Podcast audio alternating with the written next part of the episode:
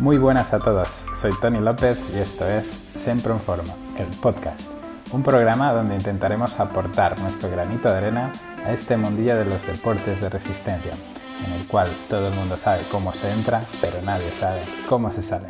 ¡Empezamos!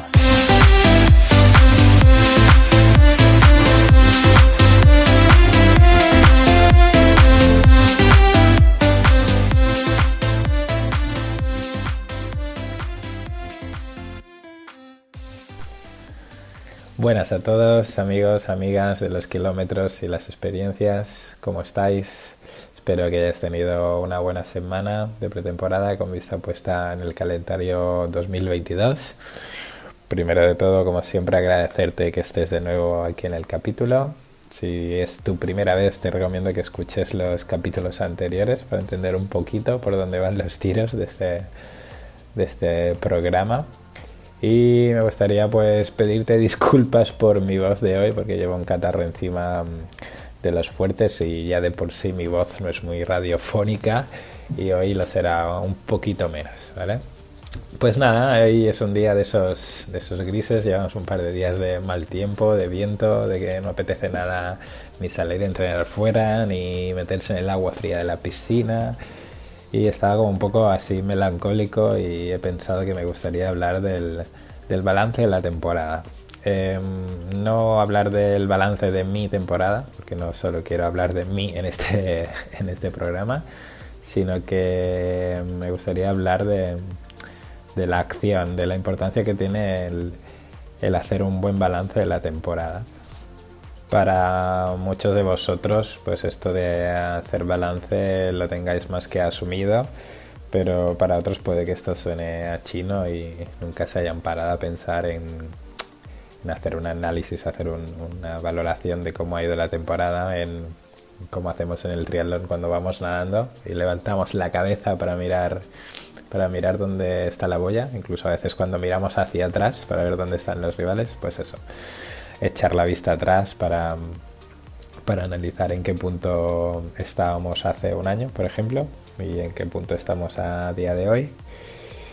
Y mm, eh, también mirar un poquito a largo, a largo plazo, no solo mirar en hace un año, sino en hace cinco, en hace cuatro, en pensar si en el día, en el día de hoy estamos donde nos hubiera gustado estar hace años, porque muchas veces mm, no echamos el foco atrás y no valoramos el, el momento presente. Y estos días que ya estamos cerrando, cerrando la carpeta del, de la temporada 2021, al menos a nivel de triatlones, que ya no hay triatlones, nos queda, nos queda alguna carrerita de esas de, running para acabar el año y cerrar temporada, pero ya los grandes objetivos están más que, más que superados y conseguidos.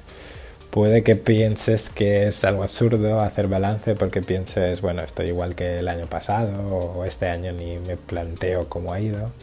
Pero vamos a partir del consejo que doy siempre a los deportistas que asesoro en no plantearse los objetivos sueltos, sino plantearse temporadas.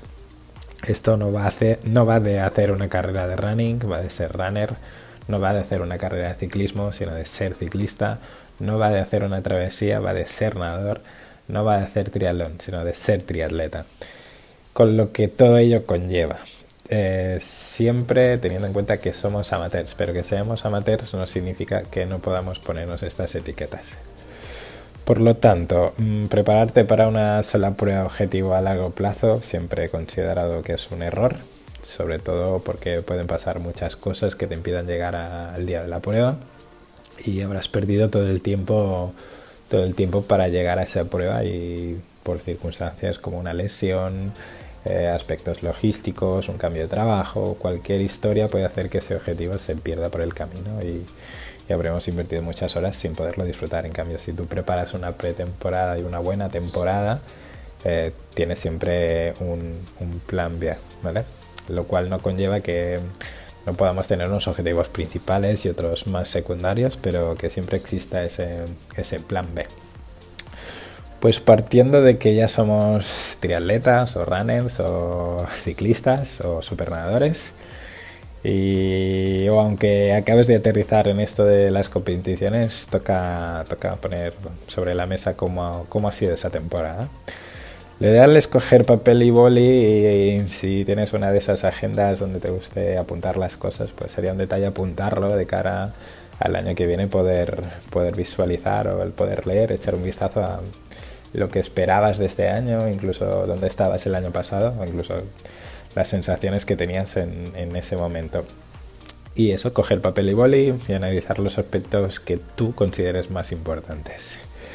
Voy a intentar exponerte los que yo considero más importantes, aunque seguro que se me escapa alguno.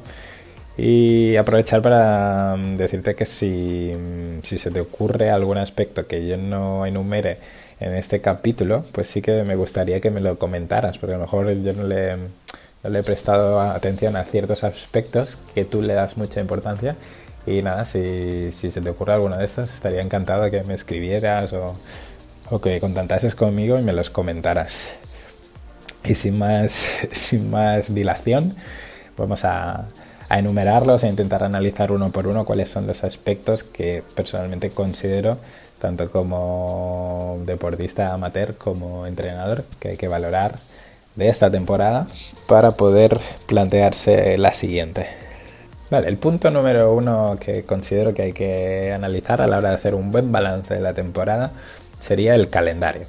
Y aunque venimos con una resaca de descalendario por tema COVID y em, aplazamiento de carreras, se nos han acumulado carreras que ya habíamos pagado hace dos años y habíamos pospuesto. Podemos decir que ha sido una temporada más de incertidumbre que de, que de orden en el calendario de pruebas y ha sido una auténtica improvisación en según qué planificaciones. Pero bueno, hemos sido unos privilegiados de poder competir bastante, aunque con muchas medidas de prevención y con la sensación de competiciones frías, con poco público y un poquito ambiente de que había anteriormente en la época, en la era pre-COVID. Pero bueno, es importante analizar si has competido lo que para ti considerarías que está bien a nivel de cantidad de pruebas. Recuerda que hablo de un nivel de análisis introspectivo. Que nadie haga el balance por ti. la idea es que, mm, que tú valores si consideras que has competido en lo que tú, a ti te gusta competir o has competido menos de lo que te hubiera gustado o consideras que te has pasado entrenando. Depende de la fase en la que estés o no serás más partidario de competir solo en competiciones que te has marcado como importantes y evitar las competiciones populares, pero puede que haya gente que necesite ese efecto dorsal para estar siempre motivado. Una vez analizada la cantidad, hay que analizar la, la densidad, especialmente si has tenido suficiente tiempo para recuperar tanto física como mentalmente entre competiciones, ver si te has quemado o si has sido relativamente cómodo y has podido focalizar bien los entrenamientos para llegar en, picos de forma. Y sobre todo si el calendario de competiciones ha sido como tú habías programado o ha sido una improvisación máxima y te has presentado a muchas competiciones de cualquier manera, sin llegar en buenas condiciones y sin disfrutarlo realmente. Recuerda que no existe forma correcta o incorrecta. Solo buscamos ver si has hecho lo que a ti te parece correcto. Repito, lo que a ti te parece correcto. En el apartado número 2 em, vamos a hablar de los números.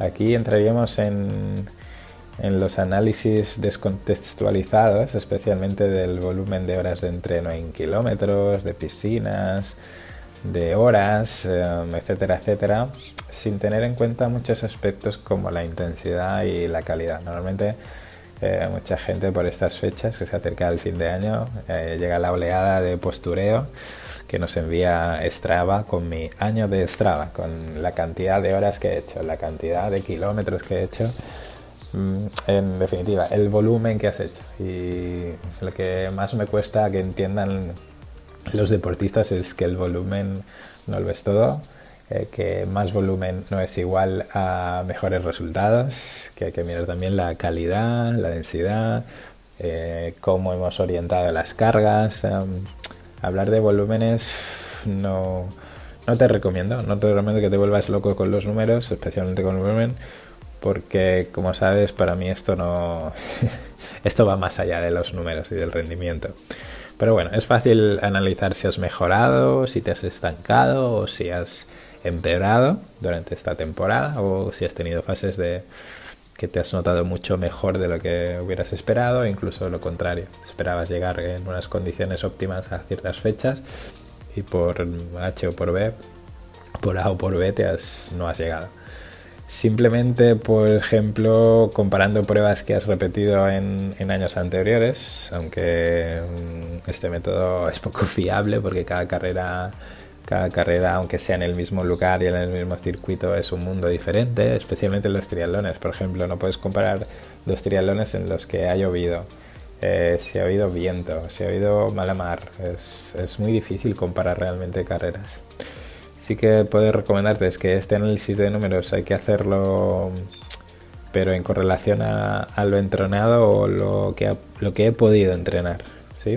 especialmente si las condiciones de tu día a día han cambiado.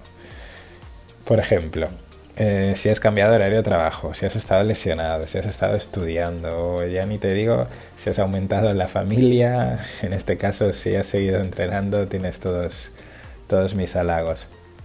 Es decir, ah, la correlación entre lo que has entrenado y lo que realmente has podido entrenar. Tenemos gente que tiene todo el día y entrena poquito y gente que casi no tiene tiempo y entrena mucho. Por ejemplo, por eso quiero que hagas un, análisis de valor, un juicio de valor sobre si lo que has entrenado es lo que realmente tenías disponible por entrenar, ¿sí? Y no machacarte por si no has podido entrenar lo que te hubiera gustado, ¿sí? me he liado un poco, pero creo que me he hecho de entender. Sin mirar marcas, tú sabes si has mejorado o no. O sea, de forma subjetiva tú puedes entender o valorar si esta temporada ha sido una temporada de mejora una temporada de mantenimiento o una temporada de empeoramiento. Y también puedes saber en qué has mejorado. Puede que no sea solo a nivel de tiempos. A lo mejor has hecho peores marcas, pero has mejorado a nivel técnico, por ejemplo. Por tanto, tema marcas y números, déjalos a tu entrenador y dedícate a hacer un análisis que vaya mucho más allá como siempre, que ya siento que me repito, esto va más allá de las marcas, de los tiempos, de las experiencias. Dentro de muchos años no te acordarás de qué marca hiciste en un medio maratón. Acordarás del viaje que hiciste, de los compañeros, de la lesión que superaste, de todo eso te acordarás. De las marcas no se acuerda nadie. En el punto número 3 me gustaría hablar de las lesiones. Este punto es muy fácil de analizar analizar si te has lesionado o no te has lesionado. Si has entrenado una temporada sin tener una sola molestia, creo que eres un afortunado porque tarde o temprano la exposición a estos gestos repetitivos durante muchas horas acaba provocando lesiones. Si te has lesionado, em, primero hay que distinguir si ha sido una molestia o ha sido una lesión. Si ha sido una lesión, es decir, que te ha impedido seguir entrenando y has tenido que parar, lo más importante es entender el por qué me lesiona. Y una vez entendido el por qué, analizar también cómo has superado la lesión y sobre todo si has trabajado lo suficiente para prevenir estas lesiones. Las lesiones son puros aprendizajes. Una vez, cada vez que te lesiones, aparte de todo el aprendizaje anatómico que vas a hacer, es un aprendizaje a nivel de gestión de emociones, de trabajo compensatorio, de analizar cómo hacer las cosas, incluso muchas veces, por ejemplo, técnica de carrera, no decides trabajar en la técnica o, por ejemplo, en la cadencia de carrera hasta que te has lesionado. Y por eso, las lesiones son igual aprendizaje, para lo bueno y para lo malo. Y en el punto número 4 me gustaría hablar de la planificación. En este aspecto, independientemente de si has tenido entrenador o te has autoentrenado, hay que analizar si el plan de acción ha sido todo lo efectivo que necesitabas, especialmente a nivel de picos de forma. La pregunta es fácil. ¿Has llegado a las competiciones al 100% a nivel físico? Analizar bien cómo ha ido en líneas generales, generales el plan de acción ayudará a plantear la siguiente temporada con, con garantías de éxito. Recuerda que hay muchos caminos para llegar a una misma meta y hay que analizar y valorar si los caminos que hemos elegido mm, han sido en tu beneficio o te han perjudicado. No solo a nivel de picos de forma, sino también a la duración, al planteamiento de la pretemporada, por ejemplo, muy importante, a los meses, semanas previos y posteriores a las competiciones, que para mí son el momento más, aparte de la pretemporada, que es donde se crean los, los fundamentos para garantizar una buena temporada, lo más difícil es el tema del tapering, ajustar bien las cargas esas semanitas antes de la competición. La clave es, está ahí y, es algo muy individual. O sea, he entrenado personas que necesitan mucho tapering, personas que con mucho tapering no rinden bien. O sea, al final hay que analizar y valorar si todo lo que hemos planteado ha funcionado o no. Estamos hablando en este momento solo de aspectos físicos, ¿sí?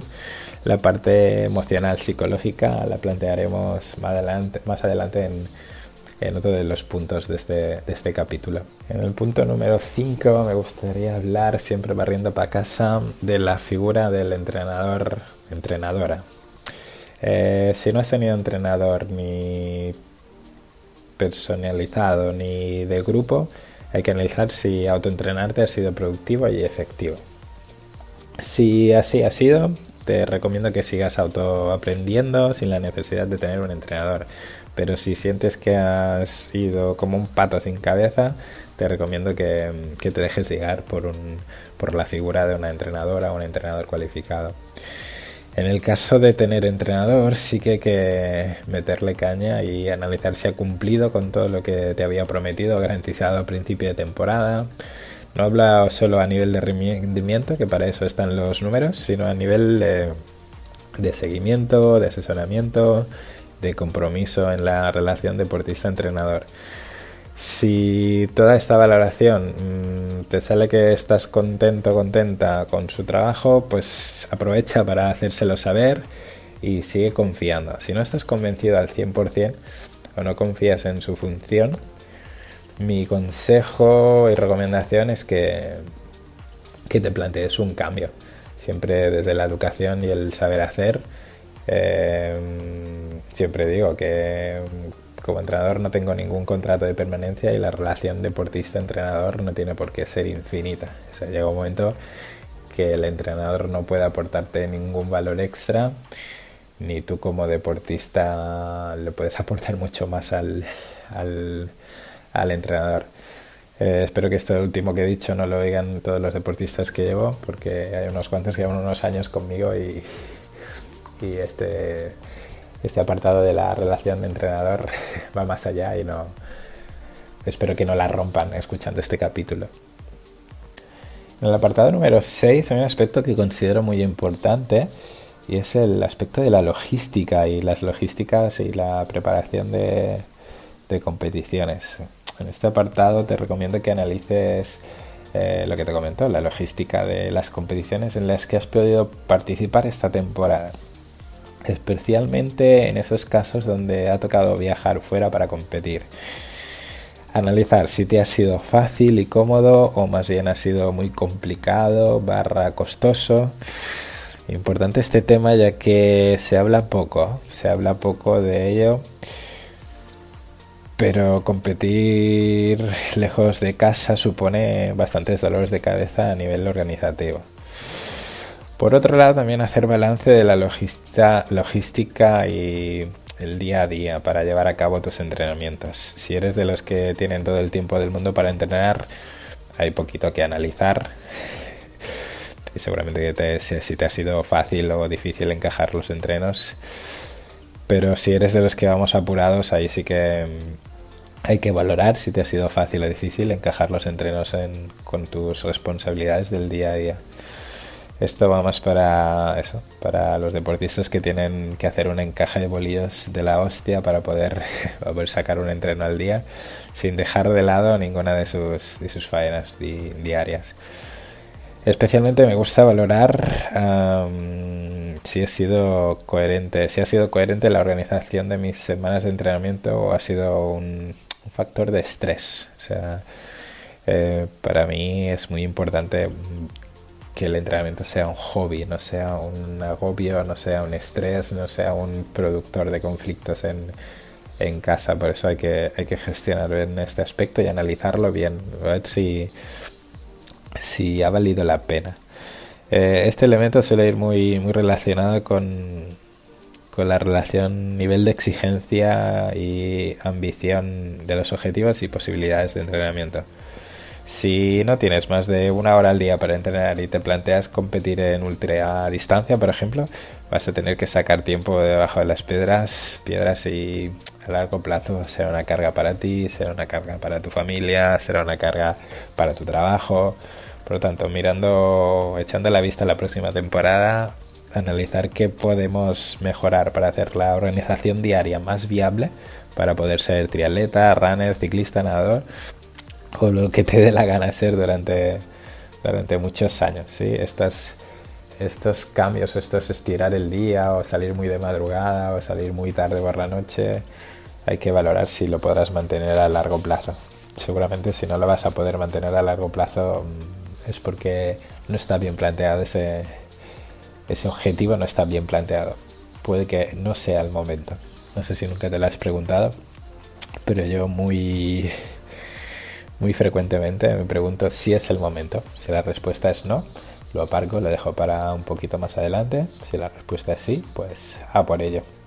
El apartado número 7 del balance, del balance de la temporada, me gustaría que le echaras un vistazo al, al componente más emocional barra psicológico.